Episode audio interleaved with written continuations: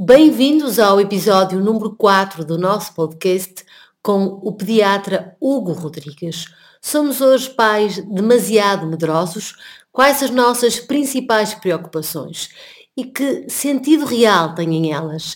São perguntas-chave de mais uma conversa que a Mia e a Mariana levam até ti, com o apoio da Porta Editora. Este é o podcast da Parentalidade Consciente, onde vai desaprender tudo o que sabes sobre educar crianças.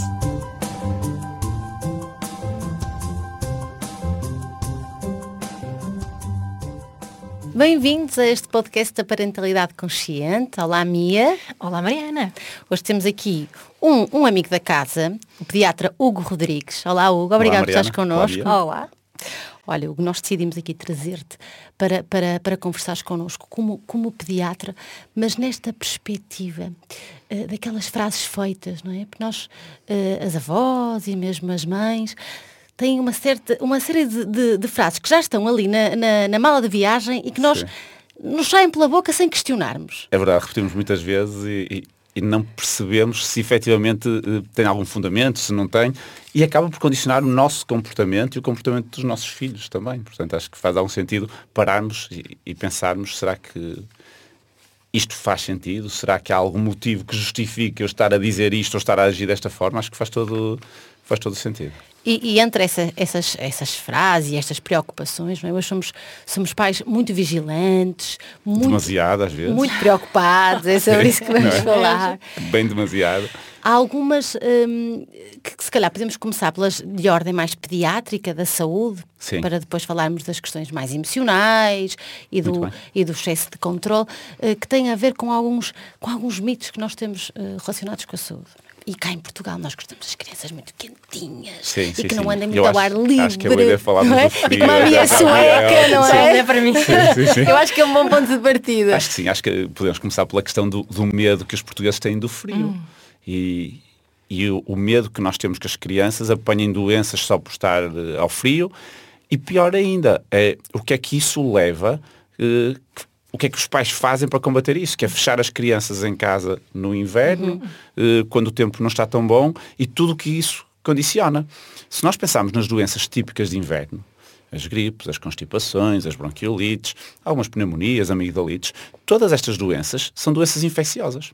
Certo. Sendo doenças infecciosas, não tem nada a ver, de forma direta, com as condições meteorológicas ou físicas. O que existe, efetivamente, e daí se calhar a confusão, é uma coincidência entre o tempo mais frio e o, a maior quantidade de vírus e micro-organismos que existem em circulação. Porque estes vírus gostam de temperaturas mais baixas. E como gostam de temperaturas mais baixas, quando nós temos a temperatura ambiente a reduzir, temos mais vírus em circulação e uma maior probabilidade de adoecermos. Agora, Mas não por estarmos ao, ao ar claro livre. não, eu até diria o contrário. Quanto mais ao ar livre estivermos, Melhor, menos é? probabilidade temos de contactar com os micro-organismos. Portanto, eu, o conselho até é andem cá fora no inverno. Mas olha, mas que... olha, tu estás aqui, estás aqui a dizer isso, mas, mas a minha mãe, se nos ouvisse, dizia assim, ai, ai, ai, ai, mas as correntes de ar as correntes de ar é outro fenómeno engraçado. É que o ar empurrado pelo vento faz mal, mas Ela o ar ficou, se não for empurrado pelo vento ficou não no outro dia. Eu vou-vos revelar uma coisa. A primeira vez que eu vi que a corrente de ar faz mal foi quando vim para Portugal. Eu não sabia que a correntes de ar faz é, mal. É, o, o professor Júlio Machado Vaz, o meu professor, ele dizia uma, usava uma expressão engraçada. Ele dizia, mas porque carga d'água é que o ar encanado faz mal, que é corrente de ar, e o ar não encanado não faz. Hum, e é verdade, nós também podemos tentar, eu já tentei perceber um bocadinho o porquê deste, deste receio da, da pontada de ar nas costas, da, porque também a corrente de ar não faz mal em todo o local do corpo, uhum. por isso faz pior quando bate nas e, costas. E na, na nuca, Sim, né? é isso. É. Sim, se for nas pernas já, sim, não, já, já, já não... não faz tão, tão mal. Uh, pronto, nós estamos aqui a brincar, mas é verdade que o ar frio e a corrente de ar, se for fria, aumenta o contacto com essa massa de ar fria, pode provocar alguma contração muscular uhum. e desencadear aquelas contraturas e um, alguma dor se for continuado. Eu acredito que venha um bocadinho por aí e da tal coincidência de haver mais vírus e mais micro-organismos no ar com o tempo mais frio. Portanto, se nós conjugarmos isto tudo, É normal que as crianças adoeçam mais no inverno. É suposto que seja assim. Mas nós, e temos que perceber isto, nós também contribuímos para isso. Porquê? Porque temos as crianças mais tempo fechadas, temos as casas mais tempo fechadas, o ar menos A eh, circular, a circular. Portanto, quanto menos ventilado estiver um espaço, maior a probabilidade de nós concentrarmos micro-organismos. Eu até nem percebo- abrimos, nem abrimos as é janelas. isso, é isso. Eu percebo que por uma questão de, de energia, de eficiência energética, não faz sentido já quer ser uma divisão e abrir para entrar o ar frio, não é? E a minha toda a Sim, Suécia ainda... Mas, mas nós temos que renovar o ar. E quanto mais renovarmos o ar, menos probabilidade temos de adoecer. Portanto, andar cá fora com os devidos cuidados, de nos protegermos do frio, não pelo facto de ficarmos doentes, mas para gerir o conforto das crianças, elas têm que estar confortáveis, como é lógico, Hum, e quando estão num espaço mais fechado, tentar abrir janelas, portas, para tentar recircular o ar um bocadinho e diminuir a quantidade e a concentração de micro-organismos que temos naquele espaço. E, esta questão é também, eh, está muito relacionada com, com outra questão que tu defendes particularmente, que é a atividade física, não é? E o Claro. combate à obesidade Claro. e o trabalho da motricidade fina, porque uma criança ao ar livre tem um espaço muito mais disponível para, para se Claro. exercitar. é? Claro, as crianças têm que explorar o ambiente. As- É um contrassenso aquilo que nós tentamos hoje em dia, que é ver crianças pequenas, eh, nós tentamos quase forçá-las a estar quietas. Não é suposto. Não é suposto que uma criança de dois ou três anos esteja quieta durante muito tempo. Não é. Como é que nós fazemos isto? Fechamos espaços com tablets, com telemóveis, com televisões, e isto é ir contra a natureza delas. Claro que há momentos em que elas têm que se comportar de uma forma mais sossegada, porque a própria situação assim o exige. Mas, de um modo geral, as crianças são exploradoras. E quanto mais andarem ao ar livre, mais elas se vão desenvolver fisicamente, mais se vão conhecer a elas, porque o desenvolvimento eh, do eu também é muito importante, perceberem que é que elas são boas, é que é que não são boas, desenvolver competências motoras, eh, desenvolver a curiosidade, que é o principal motor para todo o desenvolvimento a seguir Nós castramos a curiosidade. castramos. De um modo geral, castramos. Com boa intenção. Eh, Atenção que tudo que, que eu estou a dizer aqui não é em tom de crítica. Isto é em A ideia é pôr as pessoas a pensar um bocadinho e perceber, pá, se calhar eu posso melhorar um pouco agindo assim ou, ou de outra forma. Portanto, ao castrar a curiosidade, ao dar tudo às crianças, ao não deixar uma criança explorar, nós estamos a impedir que ela conheça, que ela se desenvolva eh, e que depois eh, crie estratégias para resolver problemas para a frente. As crianças devem andar cá fora, devem pegar em E pauzinhos. devem se pegar- sujar, não achas? É isso, é isso que eu pegar em pauzinhos, pegar em, em pedrinhas, mexer na terra, trepar às árvores. Eh, esta hiperproteção faz com que as nossas crianças sejam menos competentes do ponto de vista motor. E isto é muito importante, porque hoje em dia as pessoas preocupam-se muito com o desenvolvimento cognitivo. Querem que as crianças sejam brilhantes do ponto de vista cognitivo. Sabem as, as letras aos três anos como se isso significasse algum desenvolvimento cognitivo, não é? Exatamente. Eh, Eu percebo mais uma vez, é com boa intenção. E, é, e eu acho que é bom, nós temos crianças inteligentes. E, e nós hoje em dia temos muitos, muitas formas de fomentar o desenvolvimento cognitivo das crianças. Mas é tão importante o desenvolvimento cognitivo como o desenvolvimento motor, como o desenvolvimento social, como desenvolvimento emocional. Além de que as coisas estão ligadas, não é? São Tudo. interligadas. É isso. O cérebro funciona como um todo. Exato. E, portanto, não faz sentido estimular só uma pequena área do cérebro e deixar as outras todas atrofiadas. Portanto, temos de tentar um desenvolvimento mais harmonioso da criança, porque se ela for melhor nestas áreas todas, vai ser muito mais competente do ponto de vista global. De uma Olha, forma mais harmoniosa. Sim, mas isso, isso para nós parece muito óbvio, não é? É assim, Sim. até óbvio que dói. Às vezes penso, mas porquê é que essa gente não percebe isto? E essa é a minha pergunta agora para, para ti. É um, Porquê- exe- um exemplo fácil. Se eu for ao ginásio e só trabalhar o bíceps direito, eu vou ficar com um corpo eh, desarmonioso. Exato.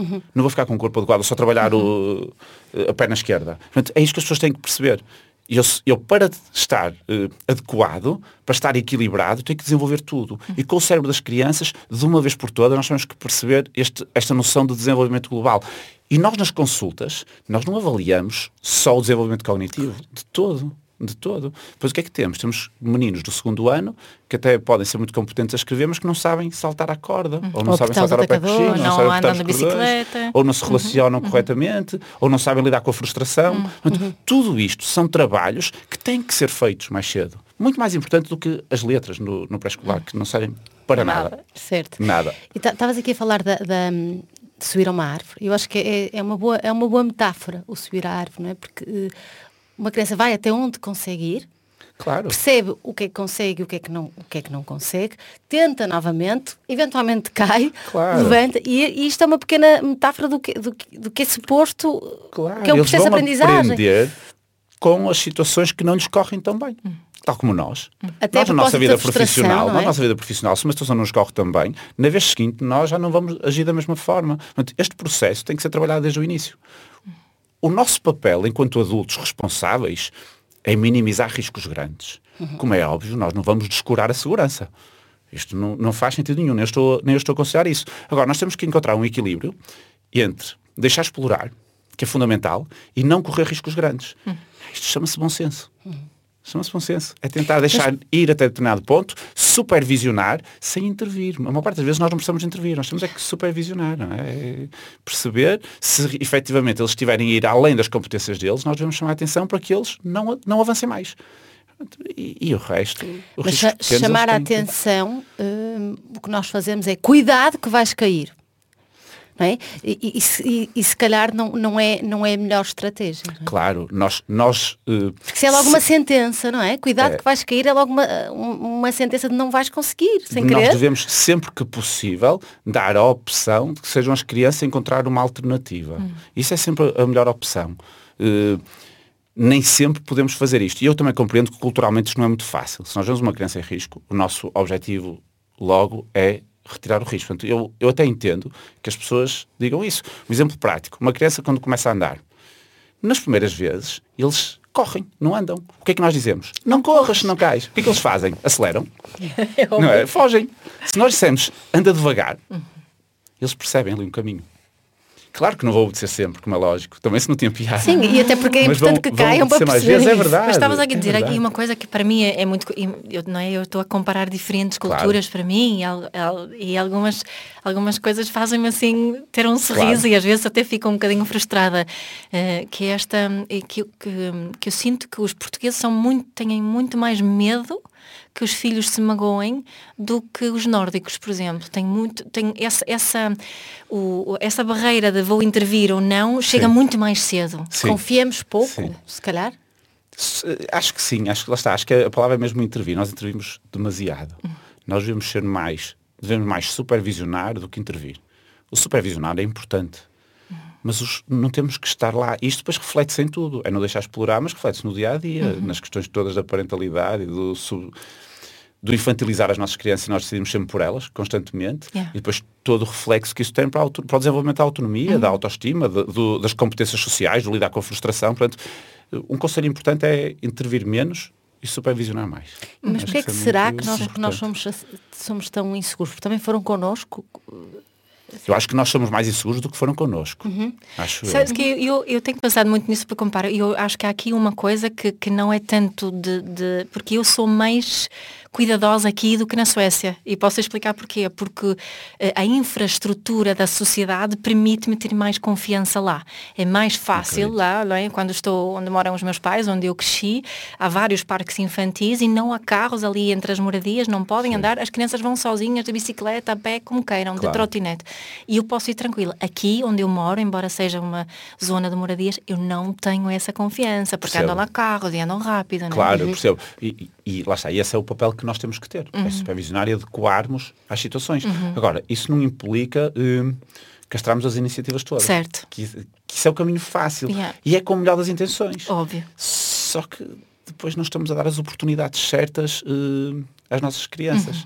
Hum, acho que culturalmente nós fomos desenhando assim e acho que também aqui há algum papel, eh, alguma, não gosto de chamar culpa, alguma responsabilidade, que eu falo dos profissionais de saúde, mas não só, nós profissionais de saúde também acabamos por nos meter em, em- em demasiadas áreas que não são propriamente nossas. Quando nós tentamos medicalizar, entre aspas, quase tudo, quer dizer, hoje em dia, uma mãe já não pode decidir se está bem ao bebê todos os dias ou ainda não, sem perguntar a um médico ou enfermeiro, quer dizer, Sim, isto, isto não faz sentido nenhum. Claro que se me perguntarem a minha opinião, eu dou-a. Mas tirando um bebê que tem algum problema de saúde, que efetivamente tenha implicação no banho, porque é que sou eu que vou decidir quantas vezes é que aquela criança toma banho uh, por semana? Quer dizer, não tenho que ser eu, não tenho Yeah. que ser eu, não é? Eh, Porque é que sou eu que vou decidir quanta roupa é que aquele bebê vai vestir? Eu ajudo, não me importa nada de ajudar e, e muitas vezes dou estes conselhos. Mas ao nós estarmos constantemente a intrometer-nos, com o melhor das intenções também, Uhum. nestes assuntos, estamos a provocar insegurança, porque depois as pessoas até dizem, pá, eu até decidi assim, mas será que não? Deixa-me perguntar. Uhum. E deixa-me perguntar, deixa-me perguntar. E o excesso de informação que nós damos, mais uma vez também a intervir demasiado, é que não é só dar informação, muitas vezes também intervimos nós, nós próprios chamamos a atenção por aí. Então, a receita. Para isso. É, a receita da sopa, a receita de como dormir, a receita de tudo, E, né? portanto, eh, acabamos por com boa intenção, intervir também demasiado nos pais, castrar a Querem iniciativa e a pais. autonomia E- dos pais. assim, Portanto, sim, isso é uma, uma bola neve. Mas estás a dizer isso e também faz sentido, porque lá nos países nórdicos ninguém vai ao, ao pediatra todos os meses, né? Pois, eu não tem pediatra, vai Eu só ao médico sim, de família. acre- acredito. É. E, e às vezes há, há situações muito pequeninas que, como é lógico, os pais podem e devem ser eles a decidir. Claro. Quando, quando passam pelas situações em concreto, depois têm dificuldade em decidir porque lá está, e se eu decidir mal, o que é que vai acontecer ao meu filho? Uhum. Mas também temos este, este fatalismo que é muito português. Sim, sim, Que é, é fatalismo. O que eu faço hoje vai ser inevitavelmente vai ter uma consequência inevitável no futuro. E não é assim, há sempre um dia da manhã para nós corrigirmos o que não correu tão bem. Portanto, nós Há, temos há sempre... outra coisa que eu tenho identificado muitas vezes, que é, que é assim cultural, que é, é, aqui as pessoas, e isso não estou a dizer só nesta área, também no mundo das empresas, e há muita gente que prefere que seja outro a tomar a decisão, a dizer para eu não ser responsável. É não é? isso, é isso. Que falta essa responsabilidade e tentar, e tentar encontrar alguém que supostamente seja mais avalizado para Uhum. isso. Tenho... E eu fiz assim porque o pediatra me disse, Exato. ou fiz É assim isso, porque é isso. Isso, isso, isso não, se não correu tão bem, até, até era assim, mas não correu tão bem. Mas eu acho que isto também tem um bocadinho a ver com a, com a culpa e com a culpa católica também. É, eu, eu acho que é o tal Hum, fatalismo. Nós também estamos muito convencidos de que se eu hoje tomar uma decisão que não é mais correta, inevitavelmente o meu filho vai ter consequências disso. E na maior parte das vezes não é assim. Na maior parte das vezes nós temos o dia da manhã para tomar uma decisão diferente e o dia depois da manhã para tomar outra decisão diferente. E isto vai se construir. Isto é um processo. O desenvolvimento das crianças não é um conjunto de etapas, é um processo, é um caminho que se vai fazendo, às vezes para cima, outras vezes menos para cima, aí vamos, chegando ao fim eh, da melhor forma possível. Há sempre um caminho a seguir, mesmo que, nem, que as decisões não sejam sempre as, as mais corretas. Há sempre, há sempre um dia da manhã. Isso é certo, há falaste- sempre um dia da manhã. Falaste aí da, da roupa, não é? De, de agasalhar bem as crianças. E eu, eu lembrei-me, porque eu tenho um filho que, que ainda por cima é fisicamente é magrinho e que em fevereiro chego à escola e ele está de shirt. Por mim tudo bem, por ele também muito tudo bem, até porque é um miúdo que não costuma ficar doente, mas só está tudo bem para ele e para mim, porque todo mundo, eu inclusive recebo e-mails das percebo. preocupadas. Eu, eu- eu passo por isso também, eu percebo isso. Eu, enquanto pai, também passo por isso. Mas quer dizer, o que nós temos é que avisar as crianças de que se estiver frio, pode ser desconfortável.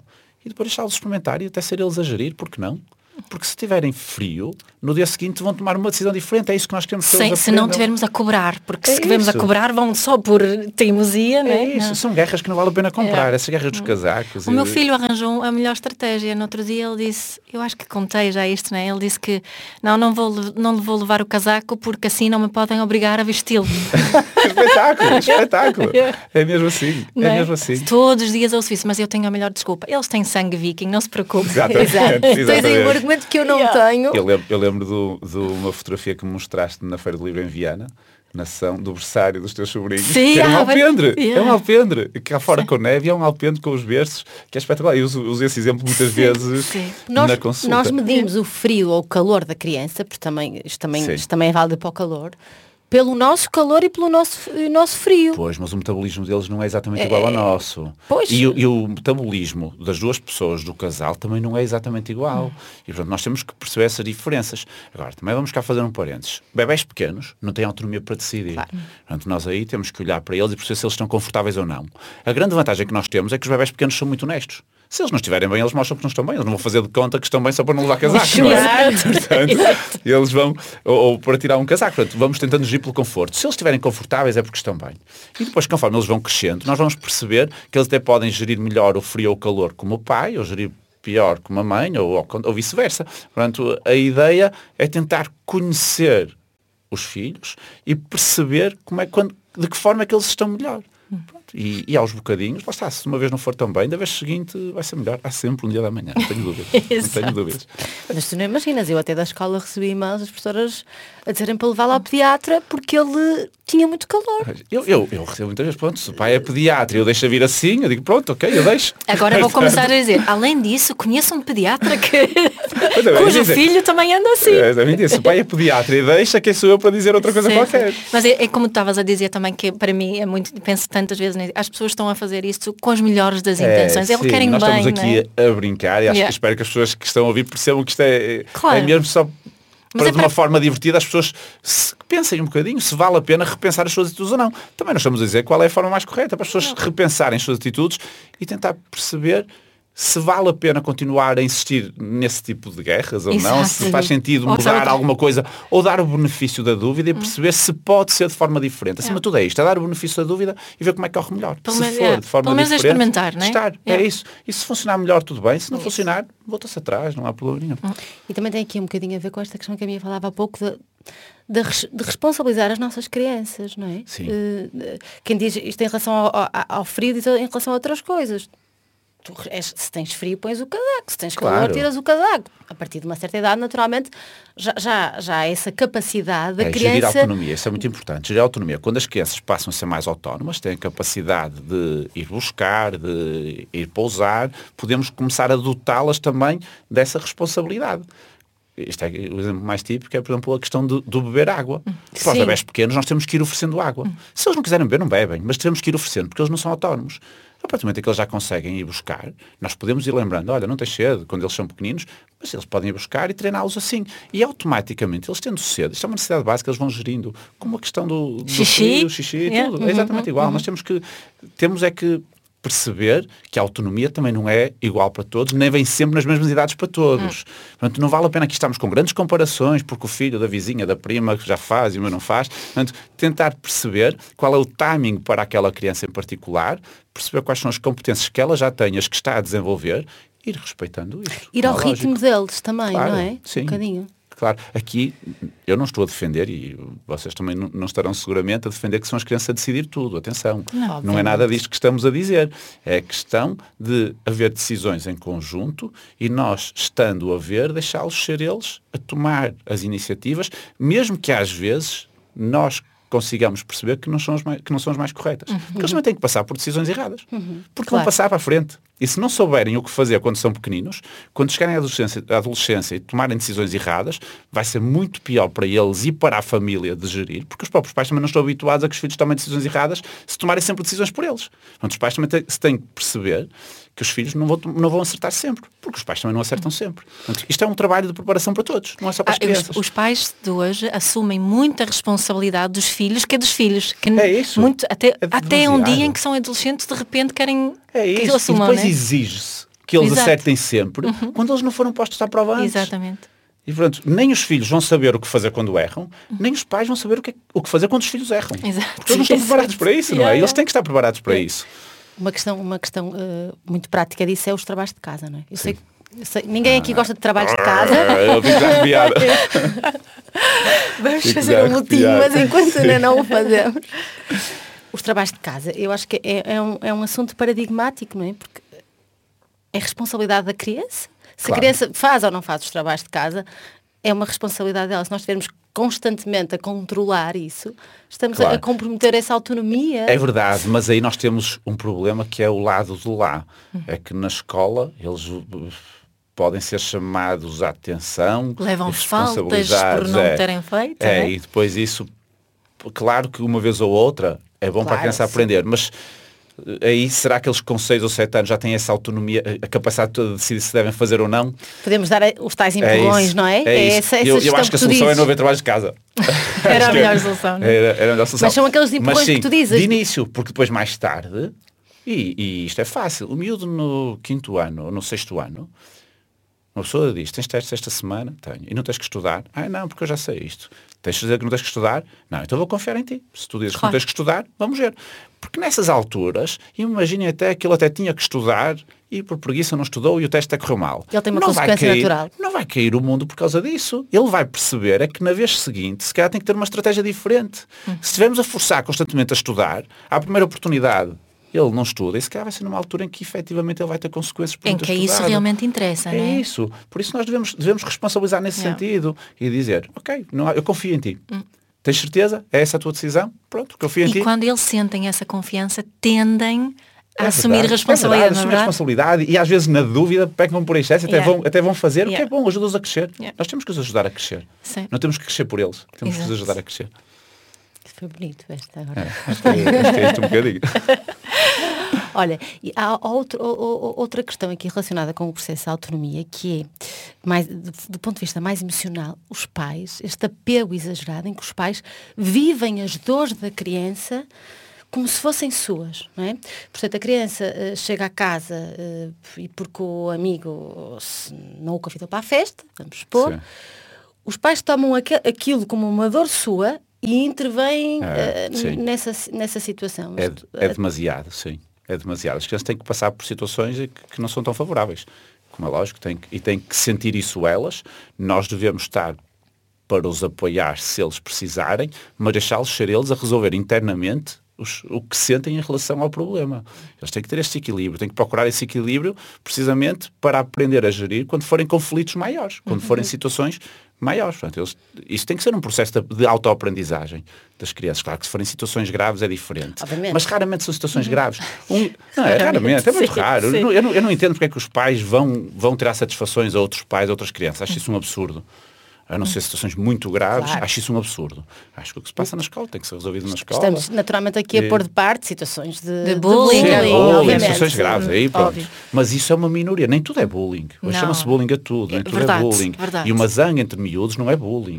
Tem muitas características, o bullying tem, tem um, um- uns consistência, pressupostos, sim. consistência, uma, Uma série de critérios que têm que estar claro, preenchidos. nem tudo é, É. bullying. Não. Zangas existem e vão existir sempre, como Exato. existem entre adultos também.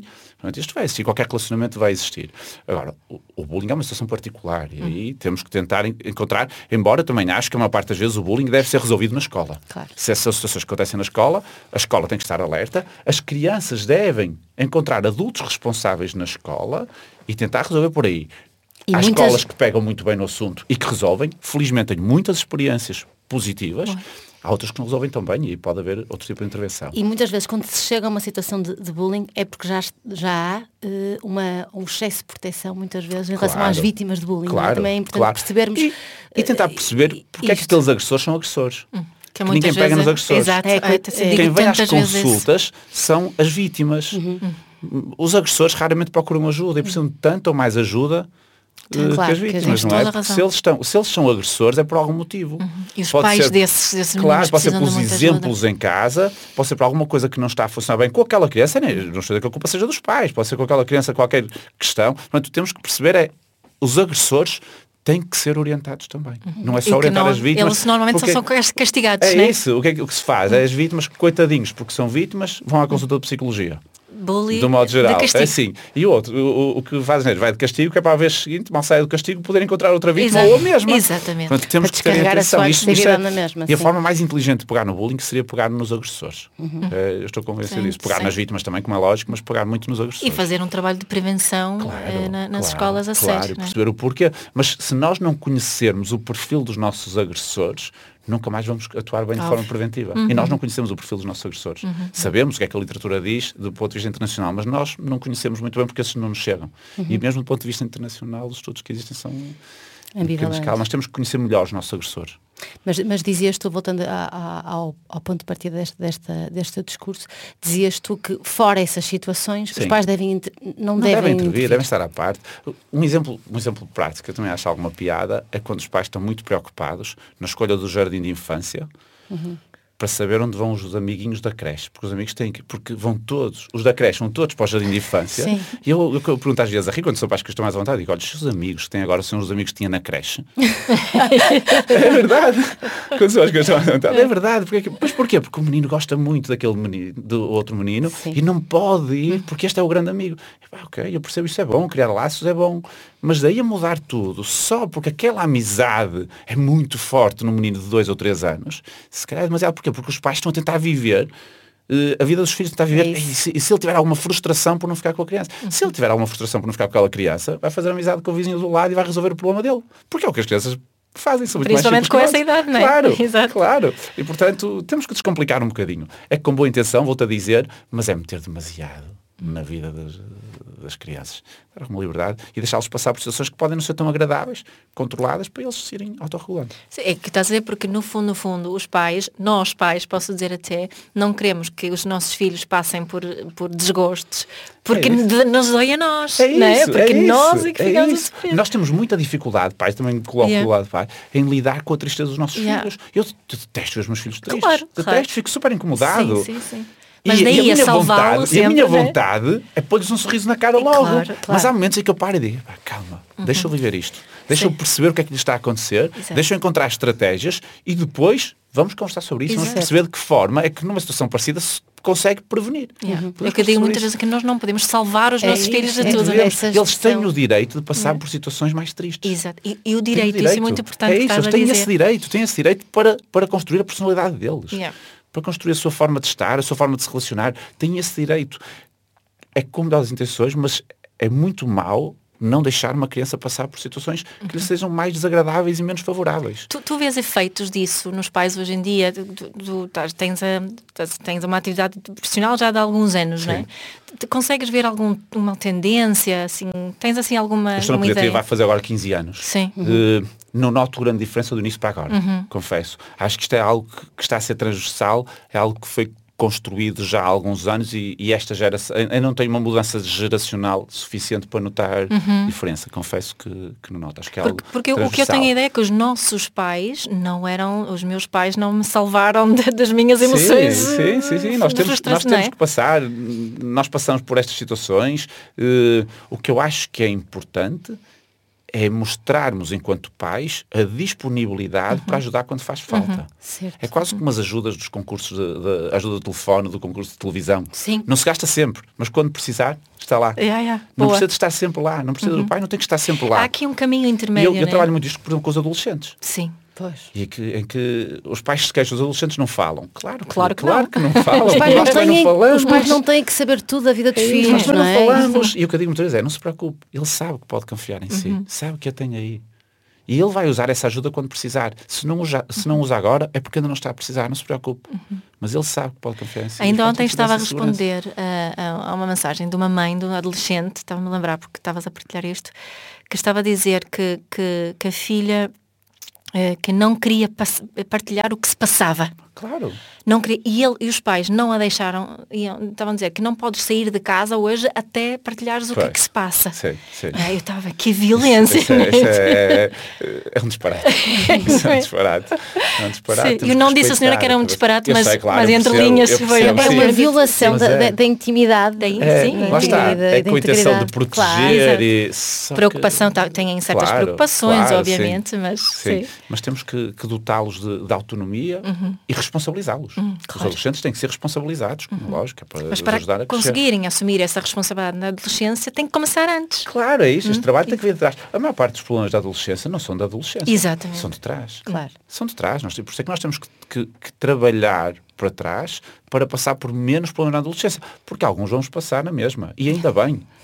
E ainda bem, já Sócrates, uh, em 400 a.C., o filósofo grego, descreve a adolescência, tem, tem frases que são perfeitamente atuais sobre a adolescência. Sim, é espetacular. eu Eu- eu- no meu livro. é, eu, eu- eu- quando, nas minhas aulas isso às Sim. vezes mostro e digo, quem, quem terá dito isto? Yeah. E são frases com 2500 anos. Portanto, Yeah. nós não vamos mudar isso agora e felizmente não vamos mudar isso agora, porque é algo milenar.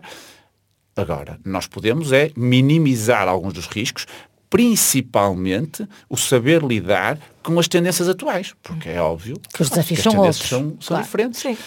De base vai haver vão haver estas situações, mas a capacidade de resolu- de resolução de problemas tem que ser trabalhada para trás. E nós isso temos que fazer na infância, não é na adolescência.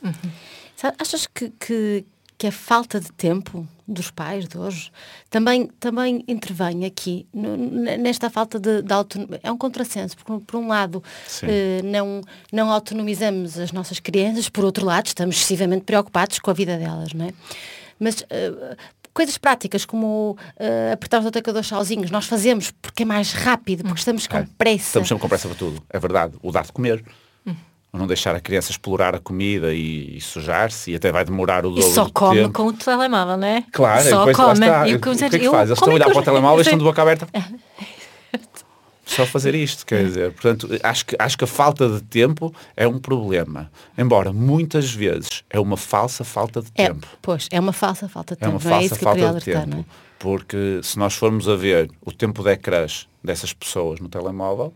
Se calhar duas horas por dia, três horas por dia, portanto, esse tempo existe. Claro. Tem que E- ser gerido de forma diferente. E mais, e por exemplo nestas questões práticas, o tempo que tu vais ganhar se ensinares ao teu filho, porque não vais ter que andar a fazer a Claro. vida toda. O que eu é? acho que é importante é nós eh, conseguirmos eh, prever algumas das coisas e, por exemplo, programar em termos de refeições, termos- nós conseguimos programar e poupar algum tempo aí. Não tem que ser decidido em cima do joelho sempre, nós podemos programar e até preparar, deixar algo eh, preparado e tudo isso vai ajudar a gerir o tempo para que possamos eh, ceder algum desse tempo nestas situações básicas em autonomizar as crianças. Até porque se a criança estiver a comer sozinha em vez de sermos nós a dar, nós estamos a comer com eles, estamos a partilhar o mesmo momento. Senão a criança vai sempre comer num momento diferente, por Certo. exemplo. Portanto, faz sentido esta partilha. Dizes isso esta- aos teus pais, aos teus pais, Digo, aos pais digo, que de digo. tua E a consulta. questão, dos, a questão dos ecrãs, por exemplo, na hora da refeição é uma luta que eu tenho. Séria. Sim. Eu Mas eles dizem, ele só, ele só come. Sim, é? alguns, alguns dizem.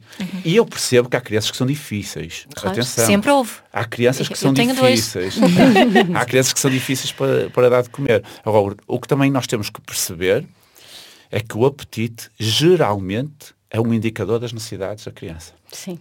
É uma necessidade básica. E se a criança não quer comer tanto, na maior parte das vezes é porque efetivamente não precisa de comer tanto.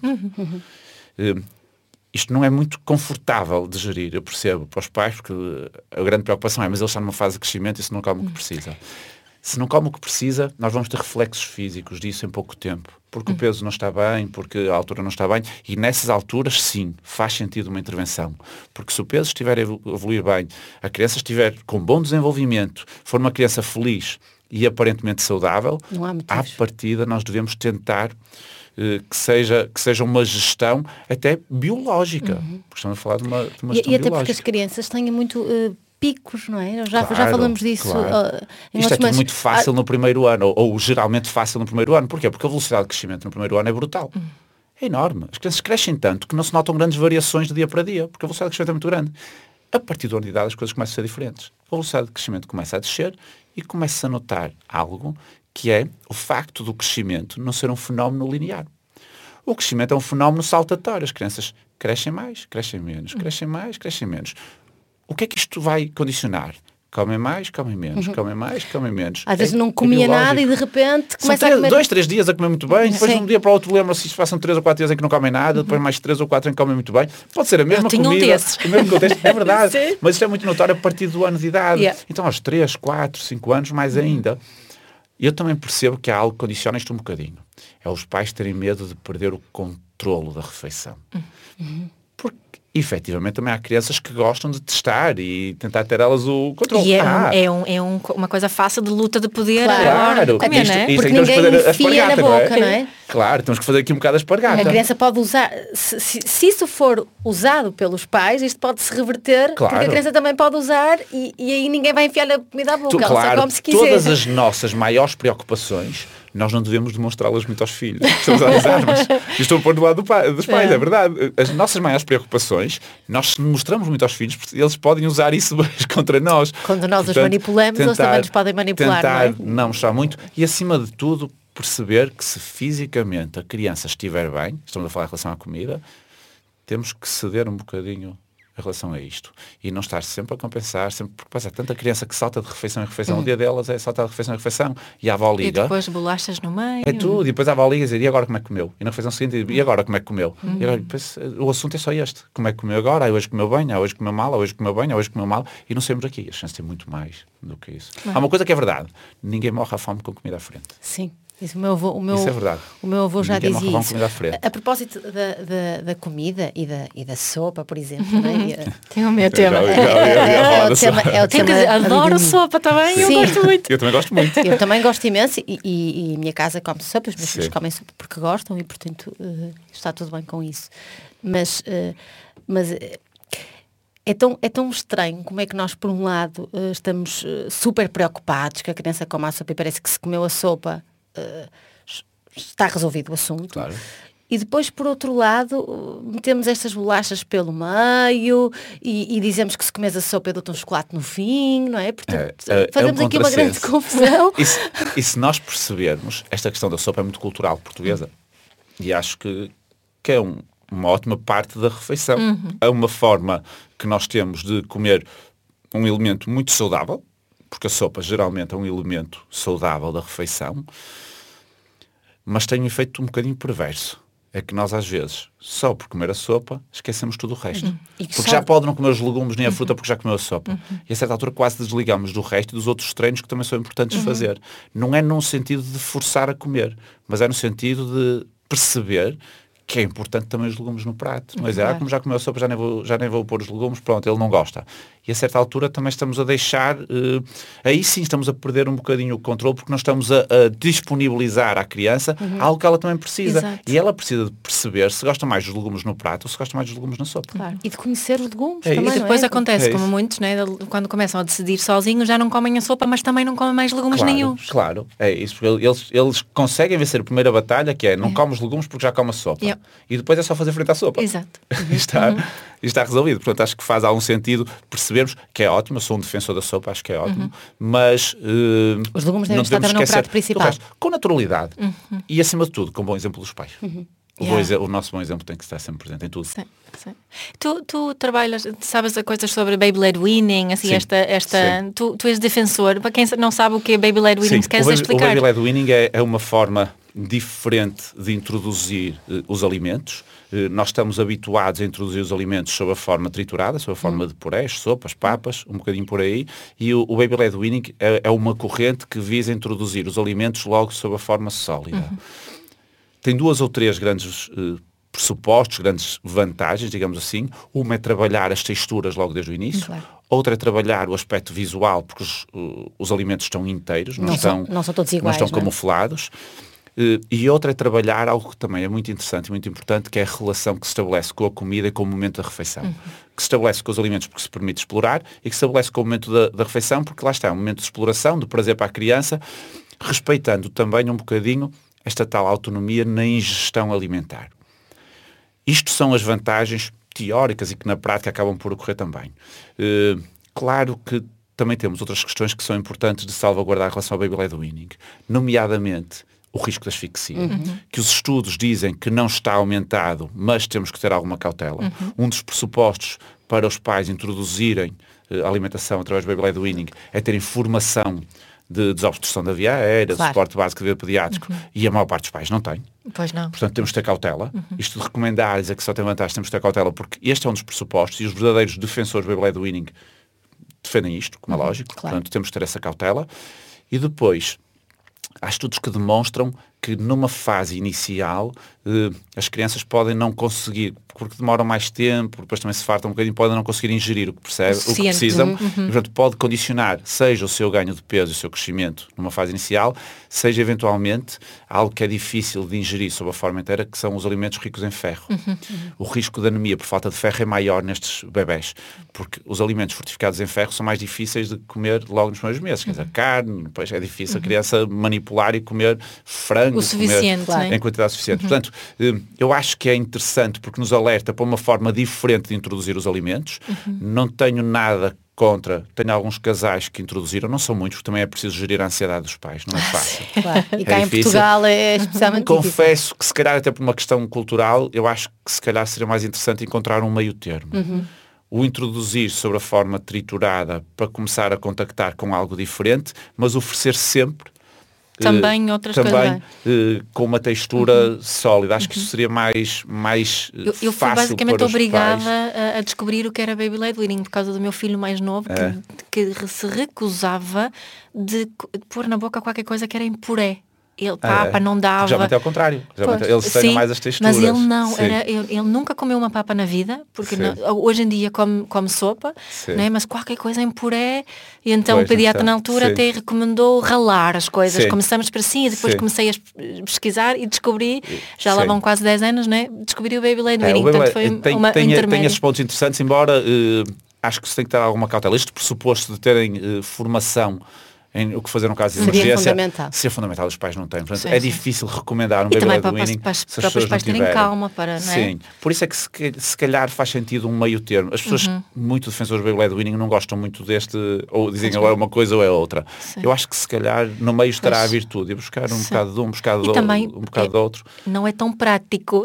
Sim, lá está, o- em termos de tempo, em termos de. É, é mais difícil.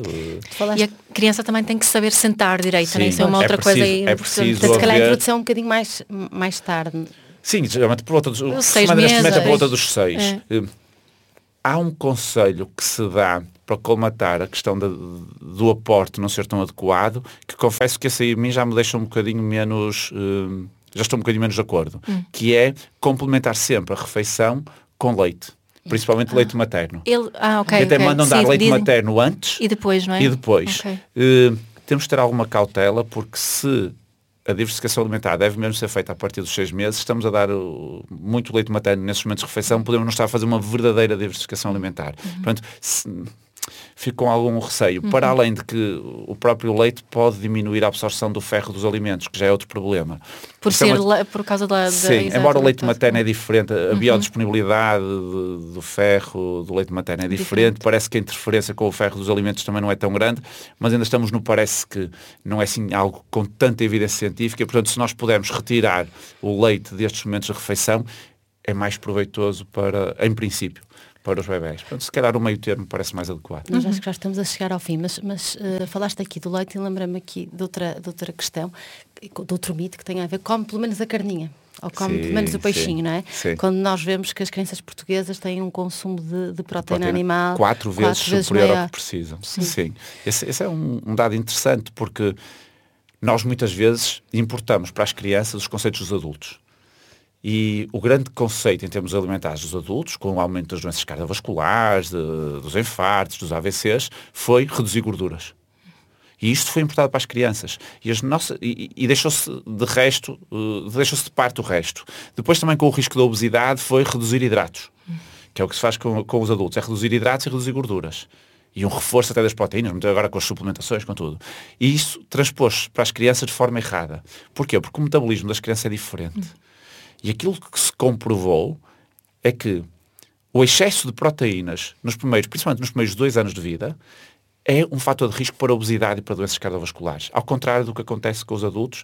Porquê? Porque desregula o metabolismo, desprograma o metabolismo da criança, portanto ela vai usar mal depois eh, a energia para a frente. Portanto, o excesso de proteínas é um fator de risco.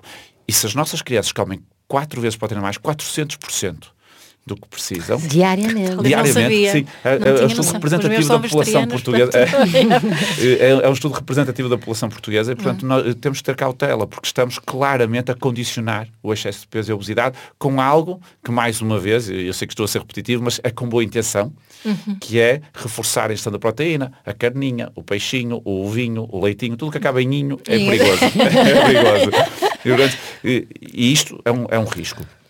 Para além disso, as crianças portuguesas comem gordura a menos do que precisam. As crianças três mais anos gordura. Precisam de mais gordura. Comem- E este, este estudo é PASI, que chama-se mesmo estudo é PASI, foi feito em 2012, é representativo da população portuguesa, mostrou que até aos 3 anos de idade os- as crianças portuguesas comem menos gordura do que devem. Qual é o problema disto? É que enquanto que nos adultos a gordura é um fator de risco para a tal obesidade, as cardiovasculares, nos bebés e nas crianças pequenas isso não está provado. Não há nenhum estudo que mostre que uma, uma gordura, comer mais gordura nos primeiros anos de vida aumenta o risco dessas doenças. Mas há muitos estudos que mostram que reduzir a gordura nessas idades condiciona o desenvolvimento cerebral, o desenvolvimento Exato. celular e, portanto, nós não devemos restringir gorduras nos primeiros anos. Mas não é qualquer gordura, Atenção, não é? pois, eu ia dizer isso agora. Gorduras saudáveis, não é para exagerar, porque efetivamente também não são nutrientes que se deve exagerar, mas gorduras saudáveis não se devem restringir nos primeiros dois anos de vida. Às vezes as pessoas a pôr só um fiozinho de azeite na sopa, por exemplo. E atenção, na sopa deve-se pôr meia Bastante. colher de sopa. Em cada prato, por exemplo, uma colher de sobremesa bem cheia. É frio, não é? Pronto, azeite, sim. sempre. Pronto, eh, ter esse- essa cautela. Os hidratos de carbono, acho que tem que haver bom senso, não se deve exagerar. Hum, pronto, aí acho que faz algum sentido. Temos alguma razão, porque também nós, as crianças comem um bocadinho de, de calorias a mais. Portanto, gerir os hidratos Calorias também, a mais, mais comparado com a quantidade de, de que se que mexem, necessitam, não é? Exato, que Exato. necessitam, Esse é o problema também. E se juntarmos eh, o mexer-se menos, Já, temos exato. 30% de excesso de peso, que é aquilo que, que Pois acontece Portugal, em Portugal. e Grécia não é? são os dois países Sim. com mais obesidade Sim. infantil O que é estranho, porque nós tradicionalmente temos nenhum. uma dieta mediterrânea Exato. que supostamente é das mais equilibradas. Pois, exato. Sim, não faz sentido E nenhum. temos um clima mediterrâneo, supostamente mais agradável para as pessoas andarem do que na Suécia. que dá no ar, no ar livre, não é? Eh, portanto, temos que repensar isto um bocadinho, mais uma vez, sempre de forma preventiva. Quanto mais nós pensarmos de forma preventiva, melhores resultados vamos ter. Se for só para solucionar o problema, vamos ter o resultado no imediato, mas a médio e longo prazo vai continuar tudo na mesma. Portanto, mais para a rua, Muito na rua. Repensar. Crianças e pais. Exato, que eu ia Crianças dizer. e dizer, pais, nós toda a gente na é. rua, de verão, de inverno, deixem as crianças explorar o ambiente, deixem as crianças sujar-se. Mexer é na bom que as crianças sujem, vem- sujem a roupa, sujem as mãos, vêm com as unhas pretas, mexer Uhum. na terra. É ótimo. Tem muito tempo para andar arrumadinhos. Tem muitos anos para ser adultos e poucos para ser crianças. Portanto, deixem-nos Sim. usufruir. Às vezes também ouvimos f- dizer, dizer às crianças, fico muito triste quando, quando ouço isso. Não mexas, estás todo sujo. E eu penso, pá, ainda bem que estás todo Ainda bem que está sujo, sim, não é? ainda bem, ainda bem que está sujo. É bom, deixem-nos Não mexas nisso, ou com a que minhoca na brincaram. mão. É, eh, Com o ranho a cair. ver, exatamente, ver as mãos sujas, as, eh, ver as pernas com, com nodas negras. Sim, eu- é uma coisa que eu tenho pensado muitas vezes. Eu, com a idade dos meus filhos, eu antes tinha sempre feridas nos joelhos, sempre, e aqui de Eu lado. meto-me sempre com os meus meninos os, não. os- os pais da minha consulta sabem, eu, eu chamo às negras marcas de saúde. Eu digo, pá, essas pernas estão em obras, estão cheias de marcas de saúde. Tenho que levar É lá, verdade, são tenho cheias- que lavar a minha filha. É Porque ótimo, a minha filha não é se vê pele quase, é só- Claro que É atenção, em poucas, em poucas Negras situações as negras podem ser um sinal de alarme, mas geralmente é quando surgem em locais que não são locais de pancada. Joelhos, Tudo que se- tá, Da canela é. para baixo. Coxas, costas, barriga não é tão normal. Agora, de joelho para baixo, é zona de pancada, é zona para andar Tenho, tenho filhos que jogam handball, ainda hoje, ontem estava a ver um, um grande é. aqui Sim, no, sim, no sim, osso. sim, sim. Ai, ai, ai. Eu, eu joguei, eu joguei vôlei e tenho muitas Sim, tenho exato. cicatrizes ainda. Exato. Para tu perceberes, eu não posso pôr a minha filha de saia sem pôr umas meinhas pelo joelho, porque aquilo é É catastrófico. bom, é bom, é bom sinal. São marcas de saúde, é bom É isso. sinal. Bem, Muito bem. estamos aqui a chegar mesmo, mesmo ao fim. A minha tem só aqui uma, uma última pergunta. Eu tenho uma não é? última pergunta que é qual é a tua intenção como pediatra? A minha intenção como pediatra, Uhum. hum, a minha intenção como pediatra, eu acho que é difícil, tenho muitas, mas se eu tivesse que escolher uma, era promover a saúde. Uhum. Mais do que prevenir as doenças é promover a saúde. Pro- eh, prevenir no sentido de fazer com que as pessoas escolham da melhor forma possível, aprendam a escolher da melhor forma possível para serem o mais saudáveis possível. Acho que se calhar é a minha, a minha intenção. E acima de tudo, fazê-lo não substituindo as decisões dos pais, mas dentro daqui- do meu conhecimento técnico, dando informação, dotando-os de capacidade de escolha. E depois deixá-los eles a escolher. Serem eles a escolher. Não é? eles escolher. Sim, Exato. sempre. Responsabilidade pessoal, escolher. não é? que tanto falas minha Acho na é mais importante. consciente. Que bom. Obrigada, Hugo. Muito obrigada. Eu ficava Obrigado, aqui eu. mais uma hora para também. Marcamos outra para a segunda temporada. É Já fica marcado. Fica Muito obrigada aos dois. Obrigada. Obrigada.